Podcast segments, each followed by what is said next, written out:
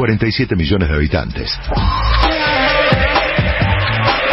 47 millones de opiniones y 47 millones de expertos en un país donde todos somos de té.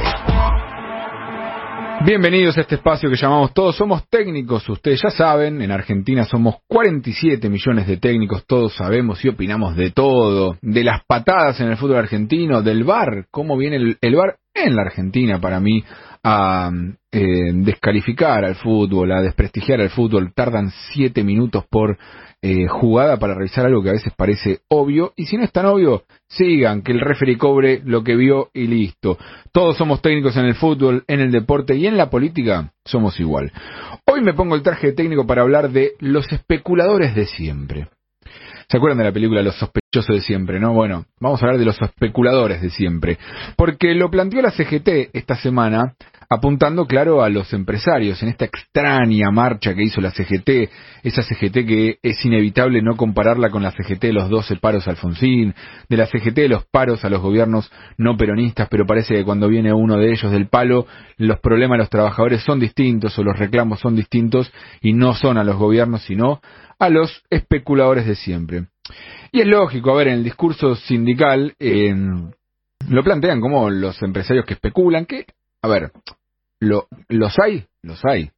Hay empresarios que van a especular a la hora de, de defenderse y poner a resguardo sus producciones, sus productos y demás. Eh, de hecho, si uno mira la definición de la RAE, la definición, eh, una de las acepciones de especular, habla de efectuar operaciones comerciales o financieras con la esperanza de obtener beneficios aprovechando las variaciones de los precios o de los cambios. Y sí, puede haber algunos que especulan sin necesidad y aprovechan el momento. Pero la realidad es que todos en la Argentina especulan. Y todos especulan para ponerse a resguardo de sus propios intereses. La CGT misma que es la que acusa a los especuladores, a los empresarios de especuladores, también especula. En cada una de sus decisiones la CGT está especulando a la hora de ver si convoca un paro o no convoca un paro, a la hora de presionar en las paritarias, a la hora de presionar para recibir la plata de las, obras sociales, uno de los temas recurrentes en Argentina de la cual pocas veces se habla, sí, pero que somos un país único en el mundo que eh, la obra social, la medicina de los trabajadores la manejan los sindicatos eh, y reciben cuantiosos fondos. No nos metamos en eh, quiénes son los que proveen servicios a esas obras sociales. De hecho, hay investigaciones judiciales en marcha, por ejemplo, de la mujer de Moyano siendo la dueña de las empresas que provee, que proveedora de la obra social de los camioneros, por ejemplo. Pero no son los únicos los sindicalistas los que especulan, no vamos a caerle solamente a ellos. Los movimientos sociales también especulan. Especulan en cuándo marchar, cómo marchar, qué pedir, qué no pedir. Hoy eh, el movimiento Evita, la CETEP, la CCC, un sector de barrios de pie, son incluso funcionarios de este gobierno. Y los niveles de pobreza o de ingresos en los sectores vulnerables son peores que los que estaban en el gobierno Mauricio Macri y se cansaron de estar en la calle en el gobierno Mauricio Macri. Hoy no están en la calle. Y eso es porque especulan, especulan políticamente, ya no solamente con sus intereses sectoriales, sino políticamente. De hecho, durante gran parte del gobierno de Mauricio Macri, me acuerdo de haberlo discutido con alguno de ellos, entre las protestas eran en contra de los tarifazos. Cuando eran tarifazos los de Mauricio Macri que incluyeron la tarifa social que dejaba fuera a sus defendidos, a los sectores más vulnerables. Hoy directamente ni hablan de tarifazos, directamente se callan porque especulan. Especula también Cristina Kirchner y el kirchnerismo más duro, cuando guarda silencio en este momento y deja a Massa hacer lo que no le dejó hacer a Martín Guzmán. Si a Martín Guzmán le hubiesen dejado aumentar las tarifas de una manera un poquito más normal, quizás no tan fuerte, a lo largo de los últimos años, hoy no tendrías los problemas económicos que tenés. El déficit tan fuerte que hubiese obligado a eh, un aumento de la emisión muy fuerte que generó la inflación que estamos viviendo. ¿Y por qué especula Cristina Kirchner? Porque sabe que está con problemas políticos graves. Que si sigue esta dinámica, el año que viene vuelven al llano y pierden el poder. Por eso dicen, bueno, nos callamos la boca, hacemos silencio, especulamos un poco, que sea Sergio Massa el que tenga que hacer lo que haya que hacer y nosotros, mientras tanto, silencio. Un silencio que especula. Massa también especula. porque obviamente es parte de un gobierno que tiene visiones distintas el frente de todo respecto a qué hay que hacer con la economía, avaló durante mucho tiempo la postura del kirchnerismo criticando a Martín Guzmán, Sergio Massa era uno de los más críticos de Martín Guzmán adentro del gobierno, y hoy, siendo ministro de Economía, toma medidas más duras que las que tomaba eh, Martín Guzmán. ¿Cómo se lee eso si no es en la lógica de los especuladores de siempre?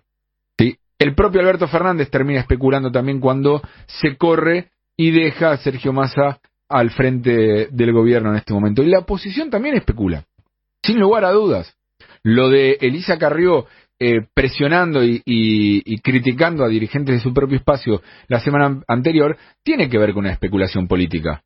De hablar ahora antes de que aumenten los precios o antes de que llegue el momento electoral para generar impacto en, el, en las líneas internas y que no se posicionen los que ella no quiere que se posicione. Y el resto de la oposición también especula cuando este, se cruzan debates y en discusiones respecto a qué es lo que hay que hacer.